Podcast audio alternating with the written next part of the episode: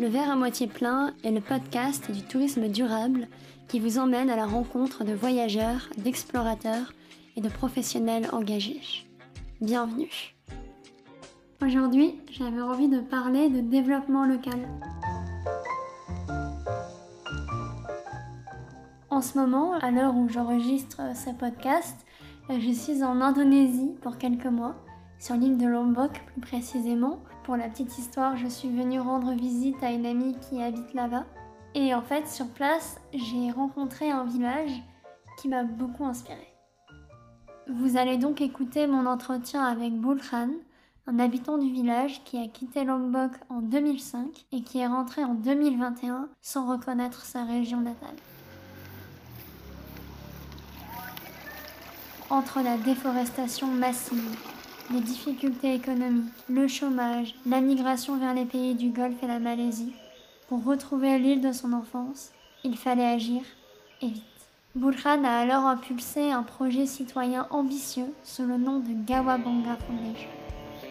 Mais avant qu'on passe à l'interview, je vais vous partager juste quelques définitions qui vous aideront à mieux comprendre le contexte dans lequel s'inscrit cet épisode. Alors le développement local, j'ai conscience que ça peut paraître un peu flou. Pour faire simple, je vais reprendre un article de Valérie Anjon et de Jean-Marc Callois. C'est un mouvement de prise en charge du territoire par les acteurs locaux. En gros, sur un territoire donné, les habitants vont mener à bien des projets pour améliorer leur qualité de vie et celle de la planète. Alors si on en parle aujourd'hui sur ce podcast dédié au tourisme durable, donc loin de m'éloigner de ma ligne éditoriale, c'est parce que le tourisme durable peut s'intégrer dans le développement local. Alors ça peut paraître paradoxal, je vous l'accorde, quid de l'aide du tourisme si le but c'est d'atteindre l'autosuffisance, mais en fait le lien, on va le faire par le tourisme communautaire, qui est une branche du tourisme durable que je trouve super intéressante. C'est tout simplement un tourisme qui est créé par les habitants, géré par les habitants, et dont tous les bénéfices sont pour les habitants et la planète. En fait, c'est juste l'un des projets qu'il est possible de mettre en place dans un mouvement de développement local. Alors si cet exemple que je vous présente aujourd'hui se passe à Lombok, à l'autre bout du monde, ne vous méprenez pas, le but de cet épisode c'est de mettre en avant des personnalités comme Burhan qui croit en la force du peuple pour œuvrer vers son propre destin, et qui croit en la force du tourisme pour générer des impacts positifs. Et d'ailleurs, vous pourrez mettre des images sur cet épisode, puisqu'on a également tourné une vidéo sur place. Elle sera disponible sur le Instagram de Flokeo et le Instagram du podcast. Alors n'hésitez pas à nous suivre si ce n'est pas déjà fait. Et maintenant que le contexte est posé, je vous laisse avec l'interview. Salut Volkan Salut Elise Merci beaucoup de m'accueillir ici dans votre village euh, à Lombok. Avec plaisir. Donc on va parler aujourd'hui de ta vision du tourisme à Lombok, donc qui est une île en Indonésie à côté de Bali. Et après plus spécifiquement de ton association Gawabonga Foundation que tu as fondée ici dans ton village. Mais avant, peut-être est-ce que tu peux quand même te présenter pour qu'on comprenne qui tu es et surtout, quel est le parcours qui t'a mené à t'intéresser au tourisme, à avoir l'envie de créer cette association, ta prise de conscience, euh, etc. Je suis Burhan, je suis diplômé en langue française. J'ai fait mes études pendant 7 ans. Et j'ai travaillé avant, en même temps, euh, bah, j'ai pris pendant les vacances scolaires, pris, je travaille avec euh, le tourisme, donc avec les agences de voyage françaises. Et puis en 2022-21 déjà, je suis rentré sur Lombok, là où j'ai commencé euh, tous les, les, projets que, que j'ai aujourd'hui. Et donc Lombok, c'est vrai que nous, en tant que Français, à moins d'être déjà venus à Bali ou en Indonésie, pour nous, l'Indonésie, généralement, c'est Jakarta et Bali. Et Bali, c'est vrai que dès qu'on commence un petit peu à s'intéresser au tourisme de masse, enfin tourisme durable, au tourisme de masse, on a de suite une mauvaise image hmm. et on connaît pas Lombok. Et donc moi je suis venue ici pour vous rendre visite à Lombok et ça a été une grande découverte pour moi. Est-ce que tu peux nous expliquer un peu à nos auditeurs ce que c'est Lombok qui du coup est à côté de Bali mais dont on ne sait absolument rien?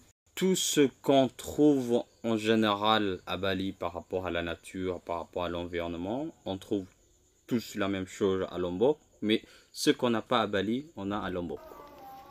Tous ces jolis paysages, la tranquillité, moins de touristes, la nature, les jolies rizières, les plages. Euh, et voilà, euh, la vie est encore euh, très simple, la nature est bien préservée, même il y a un certain endroit où il faut refaire plus, comme notre projet, j'en parlerai après. À ceux qui cherchent la nature et la tranquillité, Lombok c'est un bel endroit. Parce que c'est quand même déjà un petit peu touristique Lombok, même si c'est beaucoup moins que Bali. Ouais, mais ce qu'on appelle touristique, nous, c'est rien à voir avec Bali, mais c'est juste une partie, oui, c'est un peu plus touristique, c'est euh, à Kuta. Et le reste, euh, c'est encore vide. Et euh, c'est depuis quand à peu près qu'il y a les premiers touristes qui sont arrivés à Lombok Comment est-ce que vous, vous avez vu ce, ce développement? L'arrivée des touristes à Lombok, je crois, depuis très très longtemps. c'est un peu plus ou moins comme à Bali, mais nous, le retard, c'est le développement touristique. Par exemple, à Lombok, l'aéroport international, toutes ces infrastructures qui, qui a beaucoup de retard par rapport à Bali, même jusqu'à aujourd'hui, c'est pas aussi bien fait que dans l'autre, qu'à Bali par exemple. C'est la cause pourquoi le tourisme à Lombok, c'est on n'accueille pas autant. Il n'y a pas beaucoup d'hôtels, euh, l'infrastructure c'est encore euh, voilà, euh, basique, etc. On commence à promouvoir Lombok comme une destination touristique plus ou moins depuis 10 ans. Dès qu'on a restauré, voilà, on fait des jolies routes, l'aéroport, on a installé l'aéroport international plus proche vers nous et on fait d'autres infrastructures. Et globalement, les Indonésiens, enfin les, habitants de Lombok, ils en pensent quoi de... Pour vous, c'est plutôt positif cette arrivée des touristes? Pour nous, parce que moi, j'habite, j'habite dans la partie sud, la partie plus ou moins plus touristique sur Lombok par rapport aux autres. Il y a beaucoup plus des effets positifs. D'abord, moi je peux dire il y a 5 ans, 6 ans, la partie sud c'est la partie la plus pauvre. Il y a beaucoup de violents, beaucoup, beaucoup de conflits, et les gens ne s'intéressent pas à aller à l'école. Il n'y a pas de développement. Et après l'arrivée des touristes, qui donnent des consciences aux gens en général de l'importance d'abord de l'éducation. Les enfants qui habitent dans la partie sud, ils sont très très intéressés d'abord à aller à l'école avant, euh, parce que le fait d'aller à l'école, ça sert à rien. On n'a pas de l'argent, et pourquoi l'école, euh, ça change rien. Et depuis le développement, on se dit, ok, l'école c'est important pour celle-ci, pour celle-là. Donc il y a un but après l'école.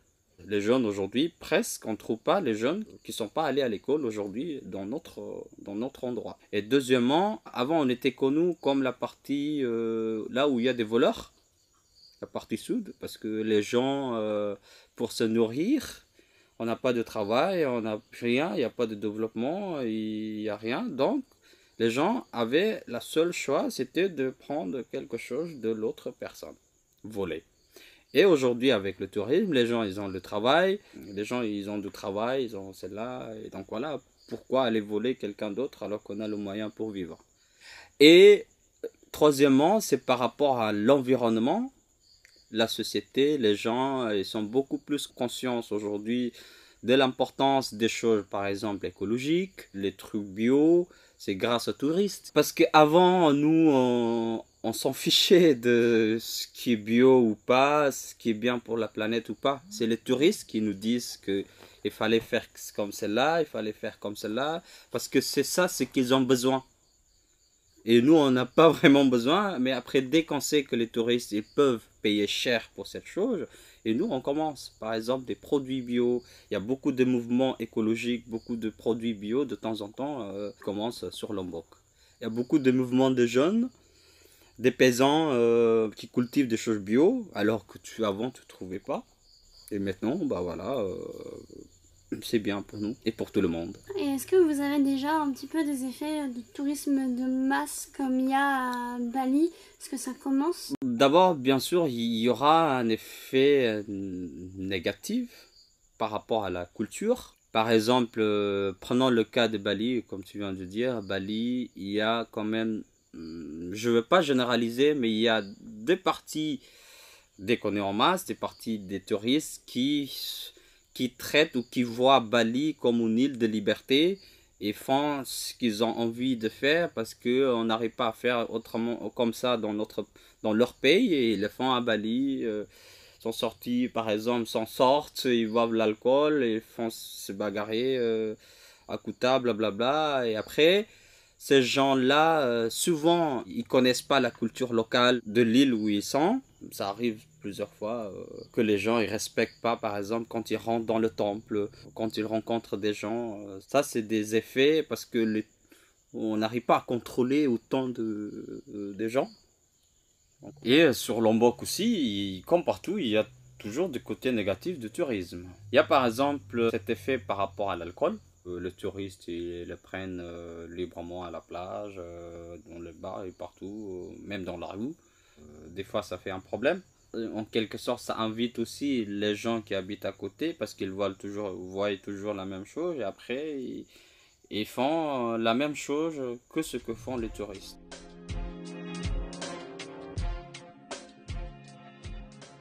Bah, merci, je pense que là on a un peu mieux compris le contexte touristique et, social à Lombok, je te propose qu'on parle de ta fondation Gawabonga. Déjà, est-ce que bah, tu peux nous la présenter tout simplement Gawabonga, c'est une association qui s'occupe de trois E l'écologie, l'économie et l'éducation. Et pourquoi ces trois E? D'abord, l'écologie, je suis rentré sur ma terre natale en 2021 et j'ai trouvé la forêt, je trouvais plus la forêt primaire que j'ai vue en 2005. Donc ça veut dire qu'il y a une déforestation massive. Et donc je commence ces projets. Il faut reforester notre belle île parce que dès que notre terre est déforestée, il y, aura d'autres crises qui vont suivre. La crise environnementale sera suivie chez nous par une crise économique. Donc euh, nous on commence le projet d'un million d'arbres, ce qu'on appelle KERS, Community Based Reforestation. L'idée c'est de planter un million d'arbres dans 10 ans, pendant 10 ans de projet. Et tous ces arbres, ce sera euh, d'abord pour un système ce qu'on appelle agro-silfo-pastura. C'est euh, agro-silfo, c'est le système de reforestation pour un bout de reforester avec des arbres fruitiers. Après, silvopastura, c'est pour des arbres qui peuvent nourrir les animaux. Et tu dis community-based, euh, le projet, c'est quoi le lien avec euh, la communauté? Comment tu fais le lien entre l'environnement reforesté et la communauté Avant, la forêt était occupée par le gouvernement et maintenant, c'est la société qui s'en occupe. Donc, tout, depuis faire pousser des petits grains, c'est la société qui font planter des arbres, se couper et tout le résultat de la forêt, ça, ça, deviendra pour la société. L'idée, c'est la société qui le fait, la société qui travaille, la société qui prend le bénéfice. Voilà, donc CARES, Community Based Reforestation, c'est toutes ces activités basées sur la société, occupées par la société et qui prend le bénéfice, c'est la société de chez nous. En reforestant et du coup en protégeant la nature, ça protège aussi euh, les hommes Bien sûr. qui vivent ici. Voilà. Notre idée, bien sûr, ça protège bien. C'est juste, justement c'est pourquoi on fait la réforestation en fait pour empêcher des gens d'aller travailler en, en Malaisie, en Arabie Saoudite, parce qu'ici ils n'ont pas de travail en fait. Et dès qu'on euh, fait la réforestation, pour un bout qu'on arrive à ramasser les fruits de celles-là, et comme ça qu'ils peuvent avoir de l'argent de tout ce, voilà, tout ce qu'ils ramassent de la terre, il va vendre ou on va faire un autre produit. Et c'est comme ça qu'on peut créer notre propre travail à l'intérieur de notre village. C'est pour ça que vous faites de l'agro-silvo euh, pastura. Exactement. Parce que donc les arbres fruitiers pour nourrir les hommes et après pour euh, nourrir les animaux. C'est ça. Les, vaches. Euh, Exactement. En fait, c'est trois trois variétés de plantes, des plantes qui font des fruits et des plantes qui peuvent nourrir les animaux et qui produisent de l'eau. Donc il y a des arbres qui euh, produisent beaucoup de feuilles, qui est bien pour les, vaches, et en même temps qui attire beaucoup beaucoup d'eau. Par exemple le bagnon. Bagnon, ça fait partie de Silvopastura pour nourrir les animaux, mais aussi on coupe juste les feuilles, mais on garde l'arbre, on ne va pas le couper cet arbre-là qui peut attirer énormément de quantité de l'eau euh, pour nous. D'ailleurs, tu parlais des trois E, économie, tu en as parlé, environnement. Et donc nous c'est marrant parce que on connaît le concept de tourisme durable, développement durable, qui du coup repose sur trois piliers, environnement, économie et social. Et du coup là, le troisième E. Troisième E, pour nous, c'est éducation. Pour moi, l'éducation, c'est la partie la plus importante du pays ou de la société, soit euh, parlant de l'éducation formelle ou non formelle. Alors nous, l'éducation formelle, c'est à l'école. C'est là où, on donne des cours aux enfants de l'importance de la nature, de l'environnement, de se couper bien de la forêt. Donc à l'école formelle, ils apprennent à se couper bien, euh, parce que nous, on se trouve au milieu de la forêt. Donc les enfants, on donne conscience que c'est nous qui gardons euh, cette planète. C'est pas à d'autres personnes, mais, mais c'est à nous. Depuis qu'ils sont tout petits, l'école primaire, maternelle, primaire, jusqu'au lycée qu'on a à la campagne, on donne ce, genre de cours pour sensibiliser euh, les enfants de l'importance de euh, se couper de la nature, etc de produits bio, euh, de tout ce genre de mode de vie euh, durable. Et vous organisez des projets aussi avec les enfants, avec la fondation? Oui, pas mal de projets qu'on a commencé, par exemple, comment, comment produire le, le papier à la base de bambou, le papier recyclé, et tout ce genre de choses durables qu'on donne aux enfants, comment faire des, des vêtements avec des couleurs naturelles, comment faire des, des engrais bio, parce que nous on a des vaches, de fumier à la base de toutes ces choses euh, bio, éco. L'éducation non formelle, c'est pour les jeunes et les âgés, parce qu'ils n'ont pas l'école. Euh, si, pour ces gens qui ne qui vont pas à l'école euh, formelle, on donne une sorte d'éducation informelle, c'est à la mosquée. Donc la mosquée, pour nous, c'est comme une école, mais pas formelle. Donc le soir, quand on se réunit, on parle toujours leur lien entre la religion et l'environnement. Donc comment parlant l'islam par exemple, nous on est musulmans, comment l'islam voit l'importance de l'environnement? Qu'est-ce qu'on doit faire? Comment s'occuper de la nature, des animaux et tout ça selon euh, notre religion? Donc il y a l'approche qui est différente avec les enfants, les enfants à l'école par exemple avec l'approche scientifique, avec les âgés, avec la mentalité différente, on a une approche plutôt religieuse pour qu'ils soient euh, conscients de l'importance de, notre Terre, de notre planète. À la mosquée, on dit aux gens que voilà, c'est nous qui doit s'occuper de notre colline, de notre planète. C'est comme ça parce que c'est basé sur les, comment, comment ça, les valeurs euh, religieuses. C'est un projet du coup hyper euh, global. Il faut vraiment chaque, chaque projet qui est relié à, chaque aspect et, tout est interconnecté. Et comment vous financez? Tout ça. Parce qu'il faut bien euh, trouver les arbres pour les replanter. Euh, Alors, euh, au début, ce qu'on avait fait, moi je fais avec les jeunes, nous on a beaucoup de jeunes qui sont motivés à reforester. Donc on s'est baladé autour dans les endroits qui est plus fertiles, juste pour trouver les graines, pour ramasser toutes les graines qui sont en bas. Donc on les ramène à la maison, on fait pousser nous-mêmes ici, c'est comme ça qu'on plante. Deuxièmement, on a un système tree adoption, donc un arbre on fait pour 4 euh, euros plus ou moins jusqu'il arrive à bien pousser. On donne le prénom selon leur nom. Donc à chaque fois qu'il y a des touristes, il y a des gens qui viennent chez nous, on les invite à planter des arbres. Vous faites aussi du tourisme communautaire. Le tourisme a son rôle à jouer dans euh, l'association. Voilà, à chaque fois qu'il y a des gens qui arrivent, des touristes surtout, et sont intéressés. Et nous aussi, ça nous aide beaucoup à, à planter beaucoup plus d'arbres chez nous parce qu'on ne peut pas tout faire en même temps.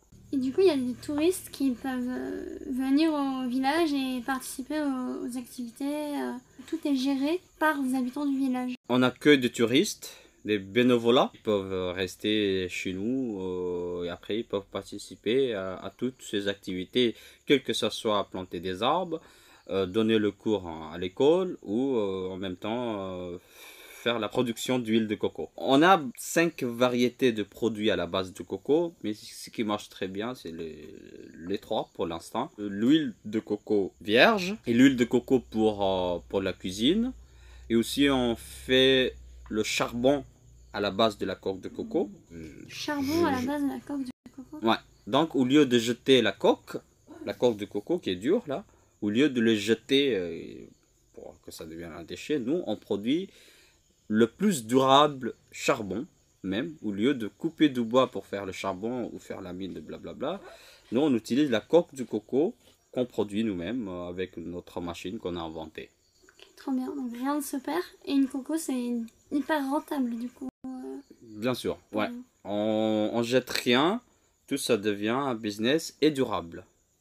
Et c'est la société qui gère tous ces, euh, les résultats de vente de, de coco de ce business. Ça va revenir dans la forêt, ça va revenir dans la société.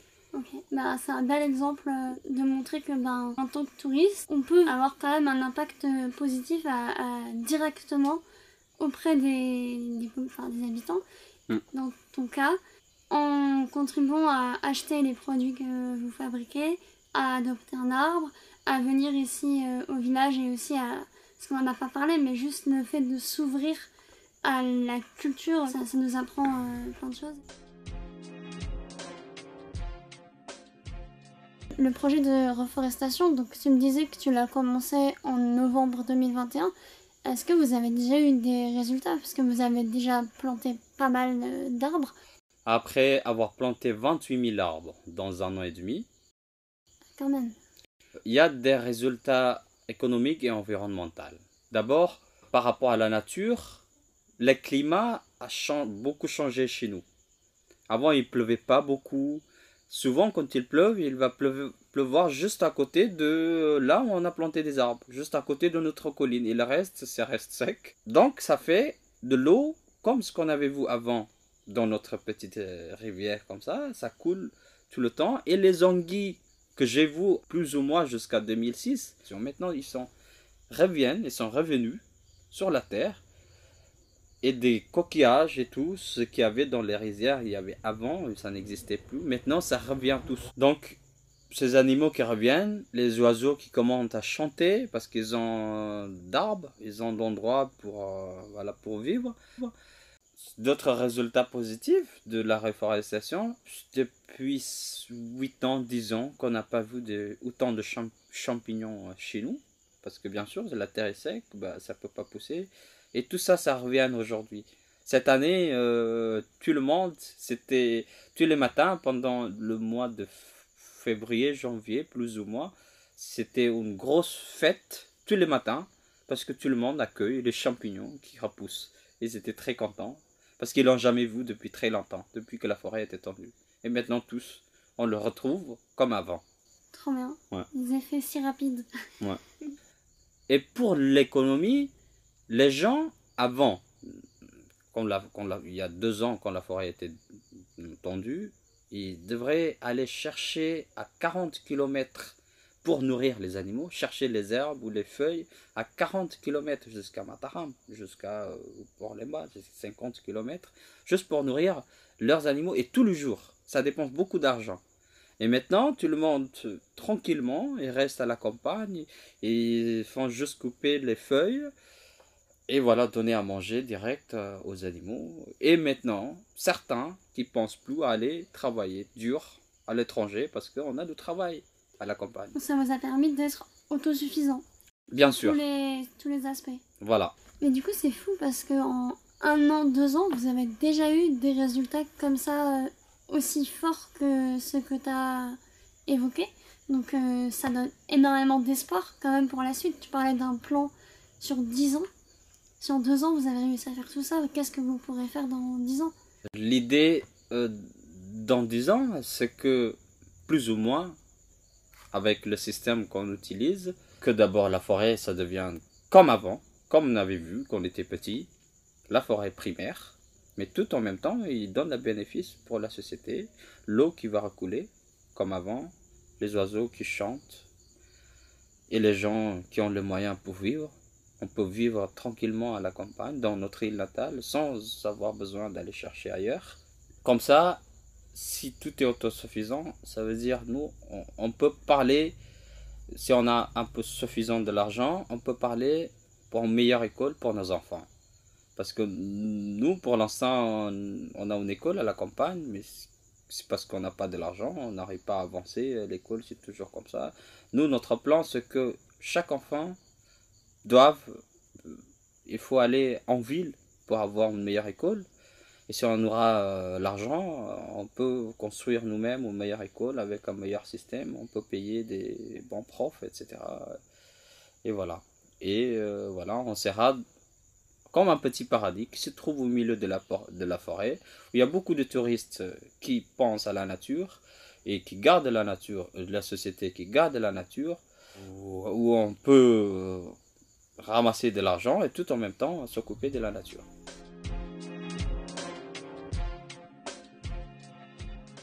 Avant de finir, parce que là donc on arrive euh, à la fin, je pose toujours la même question aux invités, c'est ben, le petit euh, mot de la fin. Est-ce qu'il y a quelque chose que tu veux rajouter? Est-ce que tu as un message à faire passer? Euh, Voilà, tout ce que tu aimerais rajouter, c'est ton moment. Alors, je vais dire plutôt aux gens, aux écouteurs, les voyageurs ou ces gens qui s'intéressent plutôt à devenir bénévoles chez nous pour tous ces projets. On va vous accueillir gratuitement, on va vous loger ici. Tout est gratuit, le logement gratuit, le transport, euh, le nourriture, la nourriture gratuite. Juste prenez votre billet. Voilà, cette invitation pour tout le monde qui s'intéresse à découvrir Lombok et à faire quelque chose pour la société. Est-ce que vous avez des projets pour la suite Court terme et moyen terme de, de l'assaut Aujourd'hui, le, projet, nous, par rapport à, l'éducation, c'est plutôt dans le domaine euh, technologique. Parce que les gens ici à l'école ou, euh, les jeunes, ils connaissent presque rien de la technologie.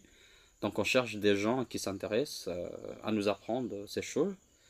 Long terme, mais je pense qu'on va commencer bientôt, c'est on a un endroit d'un kilomètre carré qui deviendra l'endroit touristique le plus éco possible, qu'on va s'occuper nous-mêmes. Euh, maintenant, il faut construire les chemins et tout. Euh, et voilà, j'ai déjà le plan, comment faire, tout, que tout soit fait par la, par la société, pour la société et bien pour l'environnement. Trop bien, merci beaucoup. Et merci aux auditeurs du coup d'avoir suivi cet épisode. J'espère que ça vous a donné envie d'aller découvrir Lombok, que ça vous a donné une autre image du tourisme en Indonésie et une autre image du tourisme communautaire et de ce que le tourisme peut faire de positif pour la planète et pour euh, les habitants. Hmm. Voilà. Merci encore, Boulkhan. Merci, avec plaisir. C'est la fin de cet épisode du verre à moitié plein. Et si vous écoutez ce message, c'est que vous êtes resté jusqu'au bout. Alors merci. Si le podcast vous plaît, vous pouvez nous mettre 5 étoiles sur Apple Podcast ou Spotify et vous abonner.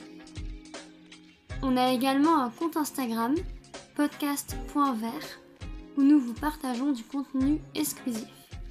Le lien se trouve dans la description. Vous pourrez aussi nous partager des idées de sujets que vous aimeriez que l'on aborde. Alors, à dans deux semaines pour un nouvel épisode. Et d'ici là, n'oubliez pas de voir le verre à moitié plein.